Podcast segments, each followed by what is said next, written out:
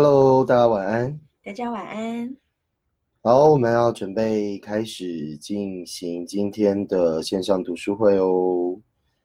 好，一样，稍等大家一下。好，等待大家陆续加入。点的，嗯，是不是可以？好，我这边测试声应该是没问题的哈。好，那我们等待大家陆续加入。OK，那一样过程当中有任何问题都欢迎透过呃旁边的留言处留言给我们。对，好，今天我们要来谈的是第二章正向教养的基本概念。好，晚安。哦，原来上上周谈的不是基本概念 我还以为上周是就是基本概念，结果没想到第二章还有基本概念。上一周是态度，这一周是观念，嗯，都很重要。对对，很多刚开始接触正向教养的父母，如果你有参与一些呃正向教养的活动的话，那或许你会学到蛮多的方法。但是这些方法呢，很多新加入正向教养的伙伴往往会觉得奇怪，好像没有这个书上啊或者老师说的这么有用。那其实关键就在于这个观念对跟态度。第二章要谈的对基本的概念，就是所谓的心法啦。大人心里怎么想很重要。因为我们怎么想，其实就会影响我们所说出来的话，还有孩子所看到的我们外显的行为。对对，那其实我们用了正向教养当中所教我们的这些方法，它是一个技巧，但因为我们的心态还不够跟孩子，还不够尊重孩子，还没有办法真正的进到孩子的心里，孩子感受不到。对对。所以，如果要说正向教养，我觉得最重要的心法就来自于平等，然后互相尊重。嗯，我觉得这是很重要的概念。可是，它真的很难说，好像也没办法呃做一个测试，然后就来测试说你现在跟孩子的平等度啊，你现在跟孩子的尊重程度。那阿德勒是有谈过，就是说他认为。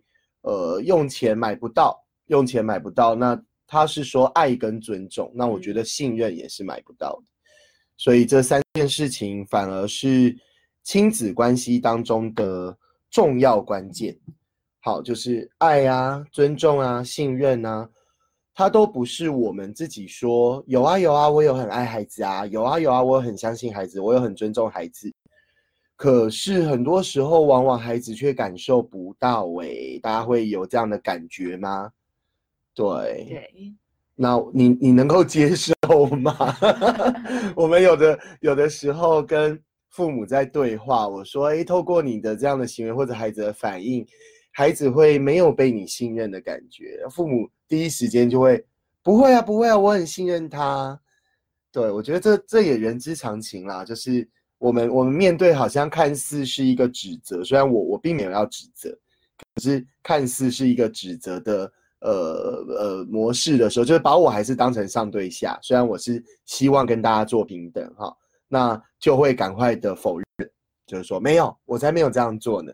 对，那我觉得呃有的时候反而会错过一些机会。我觉得如果是我讲，我觉得还好，因为我我们不太会那个。我们现在心理素质比较强壮一点，所以就算父母说呃否认，我们也不会怎么样。但最近有几个是孩子，就他他其实有跟父母反映，就是他感受到的状况。比如说，我们今天有一个孩子，他就说他觉得呃爸爸妈妈都会叫他去帮弟弟做事情，然后他就跟爸妈说，我很不想要帮弟弟做事，然后爸妈就说。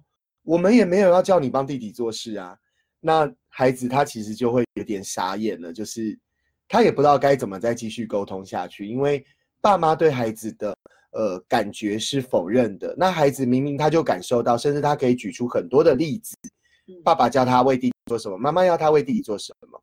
那好不容易他鼓起了勇气跟爸爸妈妈说，其实我不想要帮弟弟做事。然后爸爸妈妈就说，我又没有要叫你帮弟弟做事。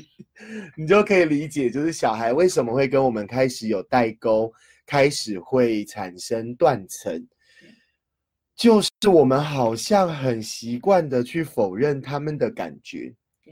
他们的说法，因为我们好像觉得我们被误会了。那能不能够换个角度，就是说，当孩子今天跟我们反映一件事情，我们先接受。我们我们用一种好奇的角度，像我们上一周我们在父母工作坊，我们也在示范，就是说，不要用十种 NG 的父母角色来跟孩子对话。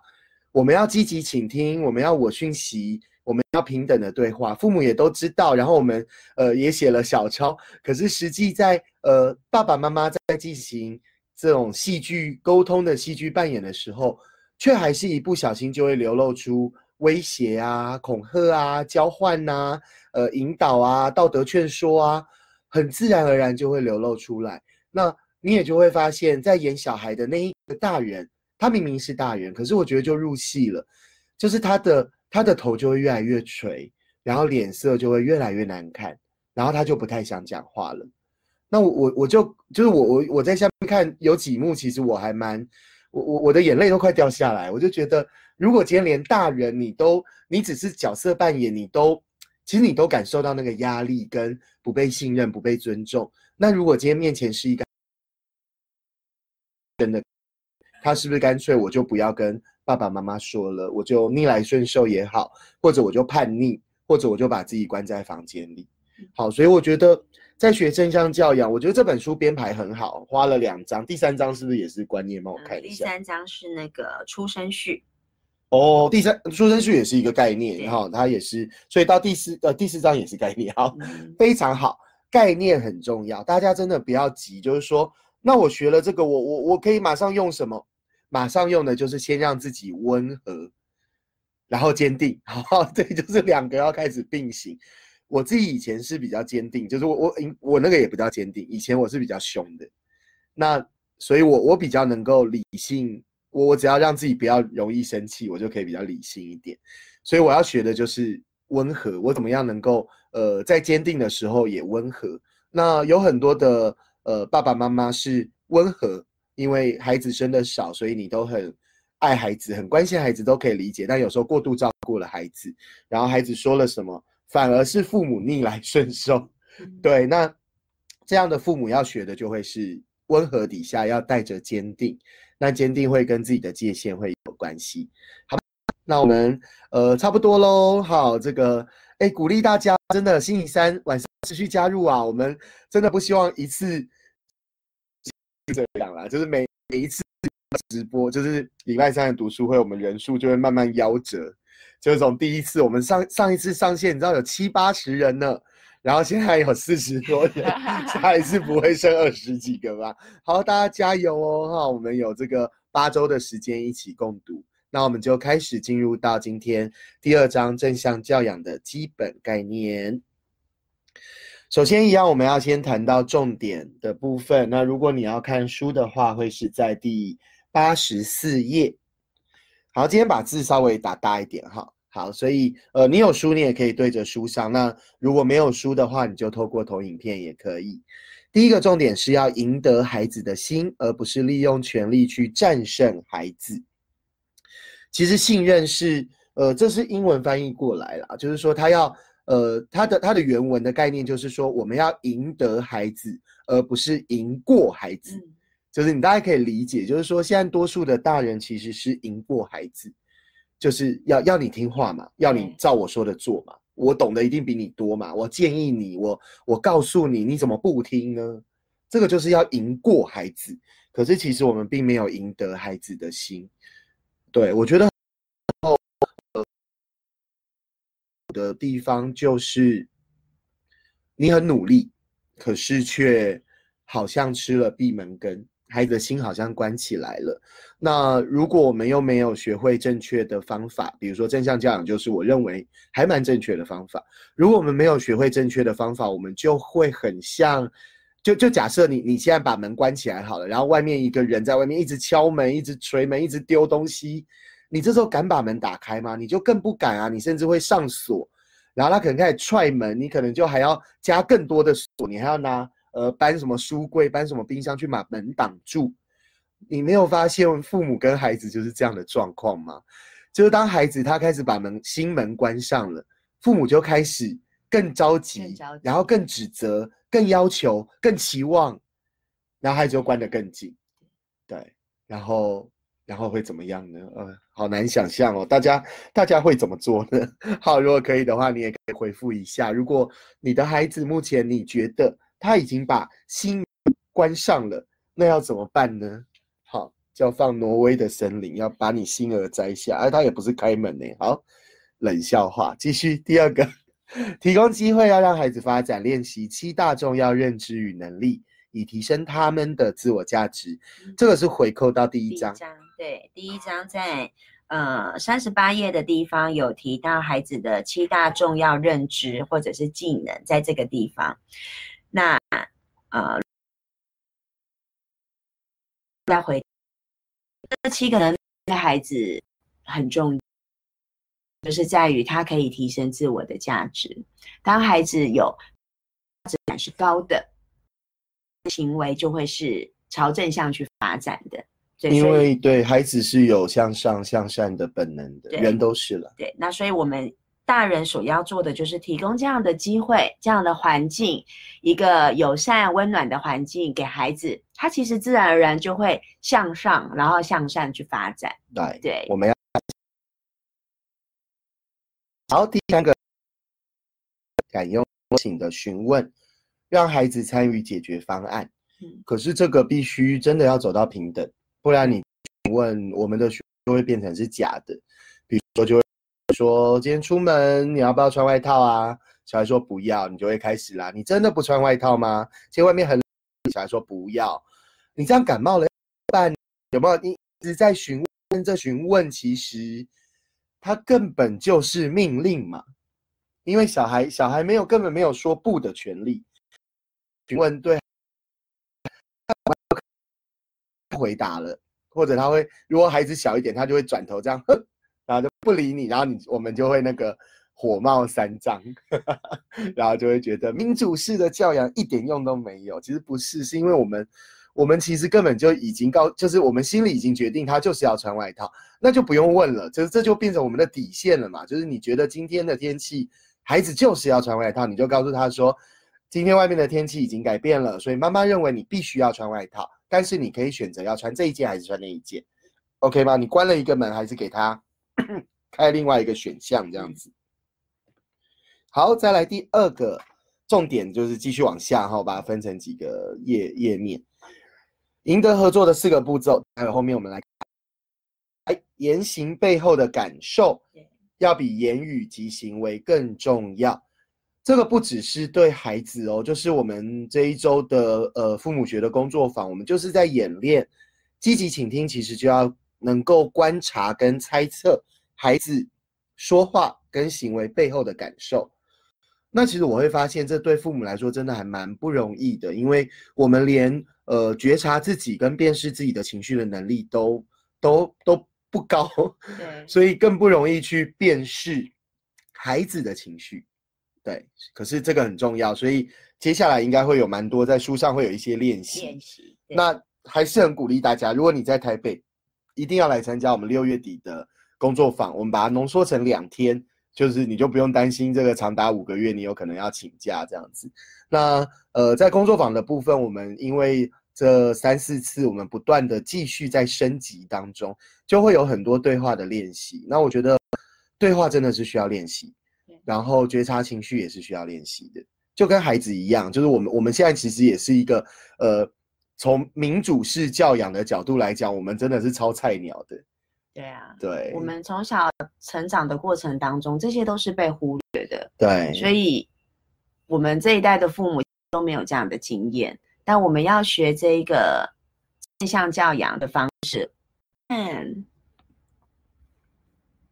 等待一下大家。对，我们上学期好像也遇过一次哈，就是这个网络，然后就忽然显示什么网络品质不佳，然后卡住了这样子。对，那呃，一样再麻烦大家呃陆续加入，然后帮我回报一下目前的声音会不会还是有断断续续的状况？因为刚才我是连那个 Google 都已经跑得有点慢，所以我我自己有点担心。像上次有一次是。那个什么海底电缆 的状态这样子，然后就所有连这种国外的都会慢。对，好，目前听起来，谢谢某某这边自己测试，听起来也都还是顺的。那我们就继续往下喽，哈。刚才讲到言行背后的感受，对，对，它其实很重要哦。它呃，我觉得包含了情绪啊、感觉啊。然后想法啊这些的，就是那看不见的啦。对，看不见的特别的困难。对，所以刚才绿豆爸有讲到说，在我们的这个工作坊的过程当中，其实我们也感受到，就是说这个部分对我们这一代的父母来说，我们很难想象那个到底是什么。那更何况我们要在跟孩教养孩子的过程当中去运用。说句。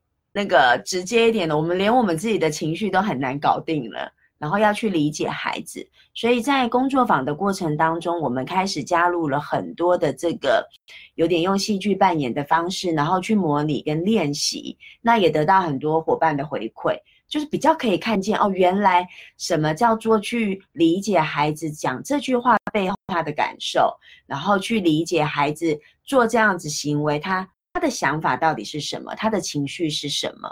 那我觉得我跟绿豆爸比较幸运的是，我们工作的关系，除了所以除了我们自己的孩子之外，我们有很多的机会接触很多的小孩，所以呃累积经验的速度很快。那各位是呃爸爸妈妈，当然一定不会有这么多的经验，所以我觉得不过不用担心，就是说开始去去试着。呃，接纳自己的情绪，然后了解自己，然后也接纳孩子的情绪，了解孩子的情绪，多听听孩子说他感受的部分，说这个看不到的部分，然后接纳了，接纳很重要。我觉得接纳很重要，就不要觉得自己受伤了，就是小孩好像讲说爸爸妈妈怎么样，那我们就急着否认，那否认其实是一种防卫姿态啊。对对对，对，所以呃，我们可以再更有自信一点，就是说我们。我们我们接纳孩子所回馈给我们的，然后我们试着跟孩子一起找出解决方法。嗯，对。好，那我们再往下，邀请孩子一起思考有哪些家务事还没做，该怎么做哦。好，这个这一句话讲的还真是轻松自在呀。好，那多数超过五岁的孩子，如果在五岁之前没有进行家事的，呃，亲子一起。练习那往往五岁以上的孩子就会蛮排斥做家事的，所以家事算是算是一个呃测试啦，就是它是一个亲子关系的测验，就是说亲子关系如果是温和且坚定的，那孩子当然他就会从贡献的角度、更好的角度，他会愿意去做家事。那如果亲子关系是比较紧张的，孩子就比较会逃避家事，因为他会认为这是。爸爸妈妈要求他的，对，好，谢谢基友的回馈哈。练习观察，同时闭紧嘴巴。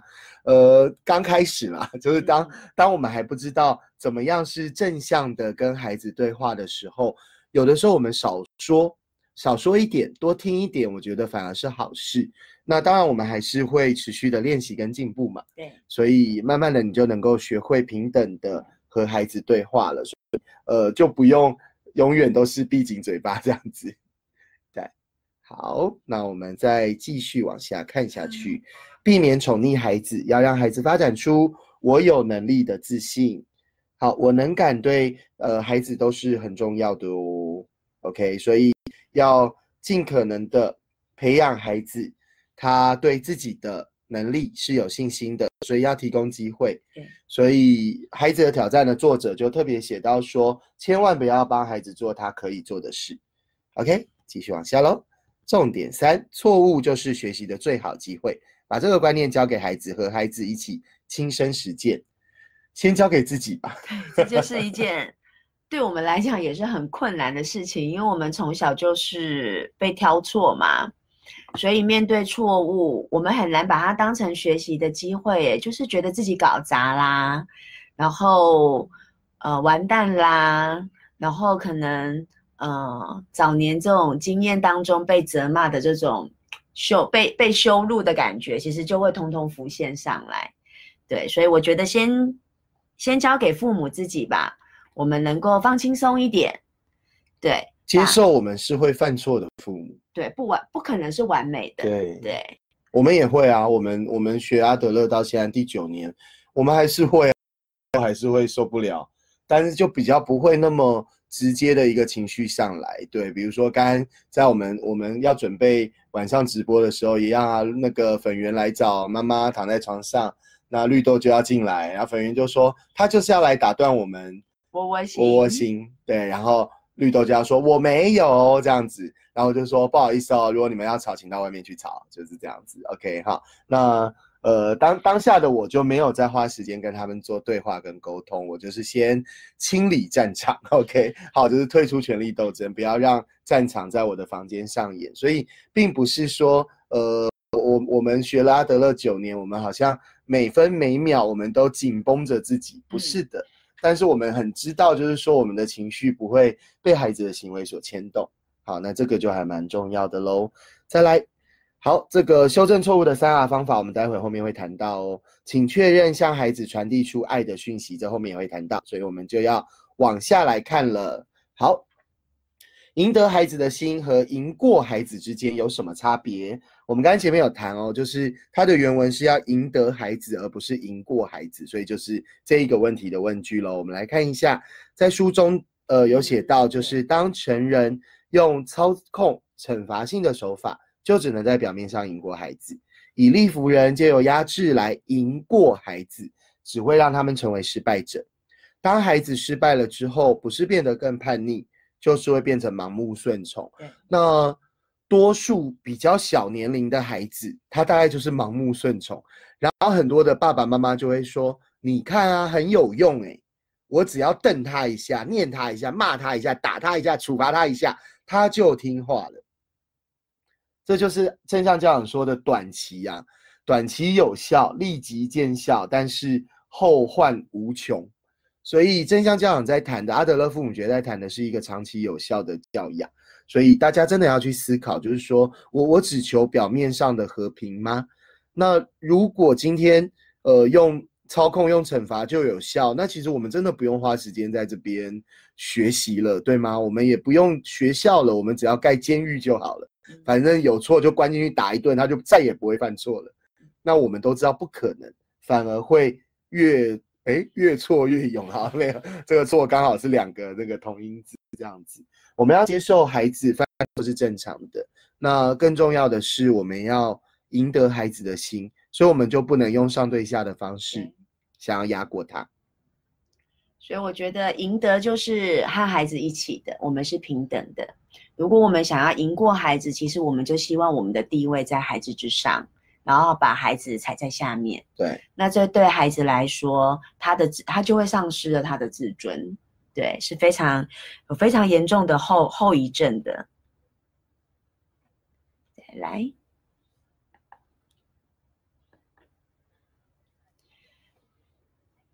好，那真相教养里面在谈的就是尊敬且尊重的方式，那就是温和且坚定。那当然，对于尊敬这个词。呃，我觉得应该是说，每一个人对于每一个词都会有不同的主观的解读。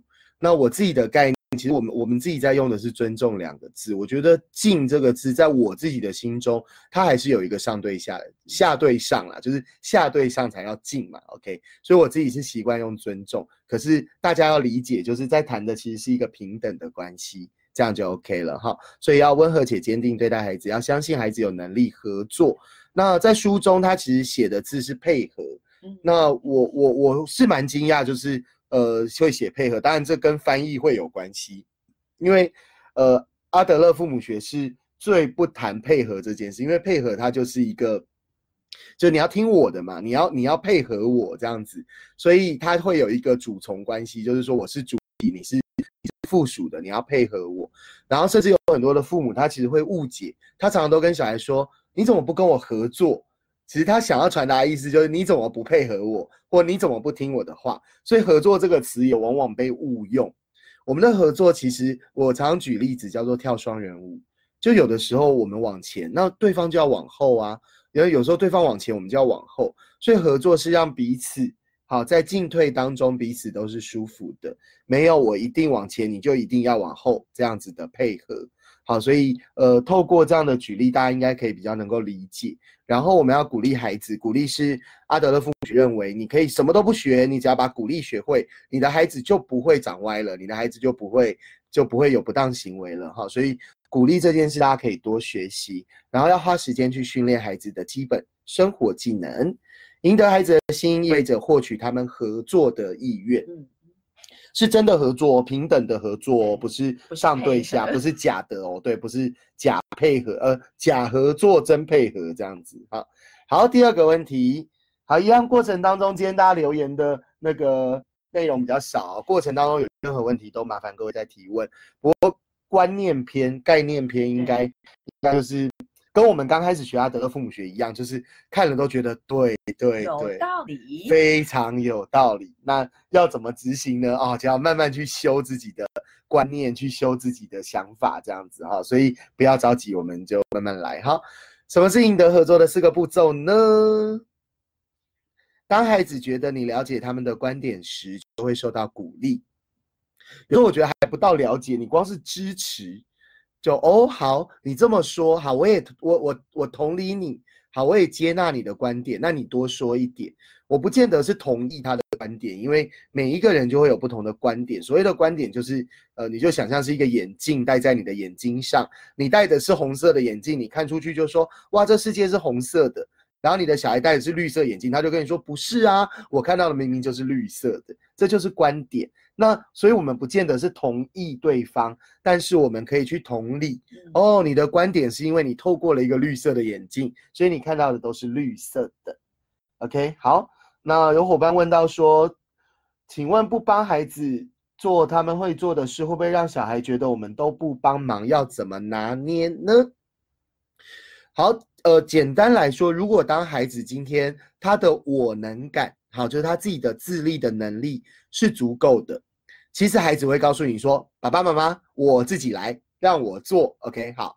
那很多时候孩子会要要求父母帮忙，当然我们要先看第一个，这个有没有超出他的能力范围。那这能力范围可能你还要放在一个比较普遍的架构，就是说，比如说一个国小三年级，然后他跟你说。我不会背书包，那你觉得你相信这件事吗？或许你就知道说不可能，你是不想背书包，不是不会背书包。OK，所以我们当然要先理解，就是说孩子现在的能力发展，哪一些是他会，但是他不想做，哪一些是他真的不会。那如果不会，我们就需要透过练习，对，培养他的能力。对，那如果不想，那就要来谈行为目标了。他的不想背后一定会有行为的目标，那行为目标我们就放到第四章。对，好，所以呃，会不会让小孩觉得我们都不帮忙呢？什么叫做帮忙？我觉得这就要呃，跟我们在讨论区一直在谈的课题分离有很大的关联性。就是说，在华人的世界，我们很容易把介入别人的课题当做帮忙，当做关心，所以我觉得还是要去思考。就是我今天帮忙帮你这个忙，有没有剥夺掉你自立？自立包含三个嘛，自主、独立跟负责。我有没有剥夺掉你自主、独立、负责的机会？如果有这个忙，我不能帮，因为我帮你就是害你，OK 吗？好，那如果没有，今天他真的，比如说，我也不好像也不能举掉到水里，因为掉到水里现在也不建议大家轻易跳下去。就是说，这个忙他是真的遇到了危机的状况。他真的很需要帮忙，比如说今天我我我帮我们家兔子那个搬那个五公斤的草上来，那我就没有手再我我也可以把箱子放到地上，对不对？然后我再拿钥匙嘛。可是这时候我手上就有东西，我就会请粉圆帮忙开门。OK，那这个忙他就会帮。那你说，哎，绿豆爸你也可以做到啊，你就把箱子放下来就好啊。的确啊，所以他绝对没有标准答案，对，而是在当下的情境下，就是说我们彼此能不能够同理。因为我我我就负责帮忙搬了这个草，那今天粉圆的手上，因为他手上是空的，所以他就有一只手可以拿钥匙，所以他就愿意帮这个忙，所以他绝对没有绝对就是说，呃，你那你就会说绿豆爸你也会开门啊，千万不要帮绿豆爸做他会做的事，不是吗？这样子，OK，就有一点太钻牛角尖了。好，所以我觉得在教养的过程当中，我们要去思考的就是，我今天帮孩子做这件事，会不会让他不自主、不自立？然后不负责、不独立，如果会的话，我们当然不能做这件事。我们宁愿陪着他去做，因为多数孩子希望我们帮忙，是他想要感受到透过我们帮忙，我们爱他，爱他。所以我觉得还是回到最刚开始讲的，就是说孩子可以做，而他不想做这个行为，他背后的目的到底是什么？对，还有跟孩子，呃，我们我们一定是长时间跟孩子相处啊，那孩子是。事事都想要我们帮他吗？我觉得他有很多的的因素必须要去参考跟跟考虑。那我觉得孩子能做的是，我们我们不要去帮孩子做他能做的事。我觉得他只是一个基本的概念，也就是我们不要成为溺爱的父母，不要剥夺孩子对发展我能感的机会。对对，但并不是说我们对跟孩子之间就要很冷漠，对，很。很漠不关心，并不是这样。我们刚刚一刚开始在带的时候，就还会有家长跟小孩讲说：“我今天晚上有上课哦。”那个绿豆爸说：“不可以帮你做事。”然后小孩就看到绿豆爸就超讨厌，不是这么硬好吗？要记得温和哦。OK，好。所以阿德勒父母学，你经常会发现他并没有一个标准答案。所以，对于台湾的父母也比较辛苦，就是我们的教育是习惯标准答案的，所以有很多的伙伴他会，呃，学阿德勒父母学会半途而废，因为他会觉得怎么没有标准答案？你告诉我第一步是什么，第二步是什么，然后我就能够那个药到病除这样子。可是没有，其实阿德勒我真的觉得他比较像是哲学，他他必须走回我们真的内心当中去，有很多的思考跟辩论，然后他会有很多有伙伴写到的情境这两个字，有很多的情境需要做考量。好，谢谢这个 Emily 的记录哦，就是他跟孩子做讨论，然后让孩子决定几点刷牙，几点完成，几点睡觉，然后他们就就有照时间去做到，这都是很好的成功经验。那记得就是鼓励自己，然后鼓励孩子。好，再来往下，当孩子觉得我们理解他们了，孩子就会比较愿意倾听我们，然后把重点放在如何解决问题上。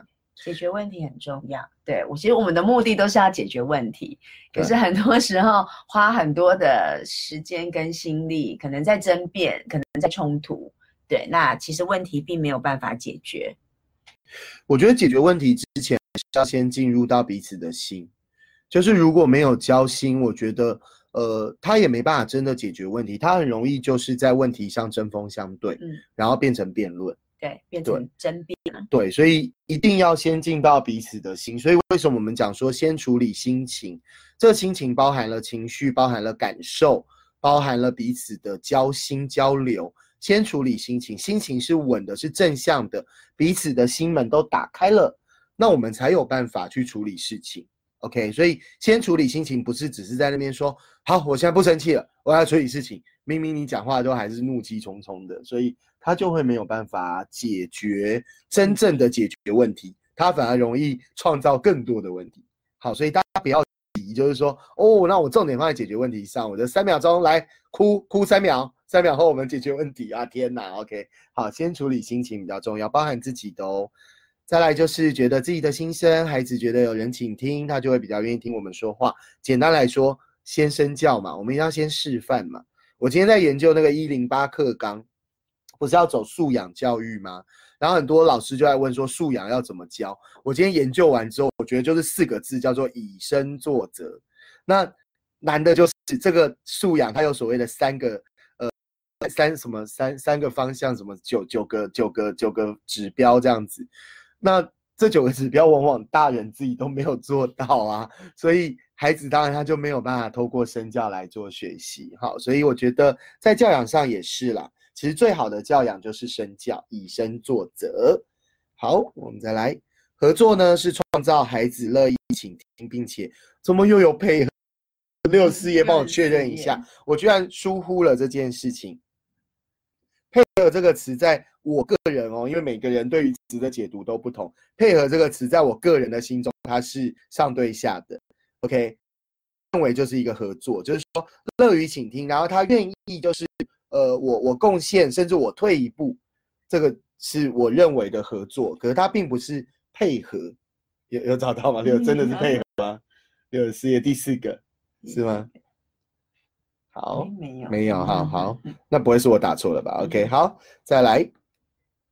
哦，这个才是四个步骤，它那个是前面的哈。好，所以四个步骤，第一个，向孩子表达你理解他们的感受，并和他们反复确认你的理解是否正确。呃，如果你想要看这个比较详的书，我很推荐大家去阅读 PET 父母效能训练，因为 PET 父母效能训练，它大概花了书当中的三分之二的篇幅。在谈，就是说，孩子今天说的话，其实就像是一个摩斯密码。那我们要先解，先要解开这个密码，我们要先解码。解码之后，之后我们还要再回头跟他确认，我解的这个内容是不是正确？OK，所以积极倾听的概念是从 PET 出来的。所以如果你有兴趣，可以去阅读 PET 父母效能训练。然后重要是多练习。那这个反复确认，它其实很需要，呃。很需要技巧，很容易就是当如果我们不是温和坚定的，当我们跟孩子的信任感不够，小孩就会觉得你很烦呢。你要问我几次啊？我就跟你说我很生气，然后你就说，所以你是很生气吗？小孩就白眼，就觉得说 你你只要跟我确认几次啊？所以这真的需要透过练习，就是说，呃，像我们这次工作坊，我就我就有及时的做了一些示范，就是说，那如果。换成我是爸爸，我会怎么跟孩子对话？那透过呃看到我的示范，然后你们自己也扮演了之后，或许你会比较有感觉，就是说哦，原来原来真的的积极倾听是这样的方式，原来反复确认是这样的方式，原来你的确认反而会让对方觉得被同理了，而不是觉得你很唠叨哎，好像被怀疑，对，还被怀疑，同理心态度不是你。不代表同意哦，哈，这句话也是只是单纯意味我们理解孩子的观点，也可以去分享啊。哦，当年的我，我在五岁的时候我也这样，我在十岁的时候我也有这样分享，是很。谢谢大家的回应哦，搭配例子可以让你们更容易理解，谢谢。再来，爸爸希望孩子穿拖鞋。呃，孩子不想，所以他就会说忘记了，这样可以理解吗？就是当你听到孩子说忘记了，其实就是他不想。多数的孩子忘记的啊，是透忘记作为他的理由跟借口。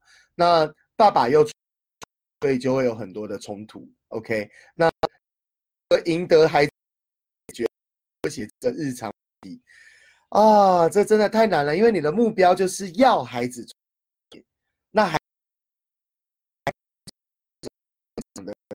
僵局啊，又卡住了。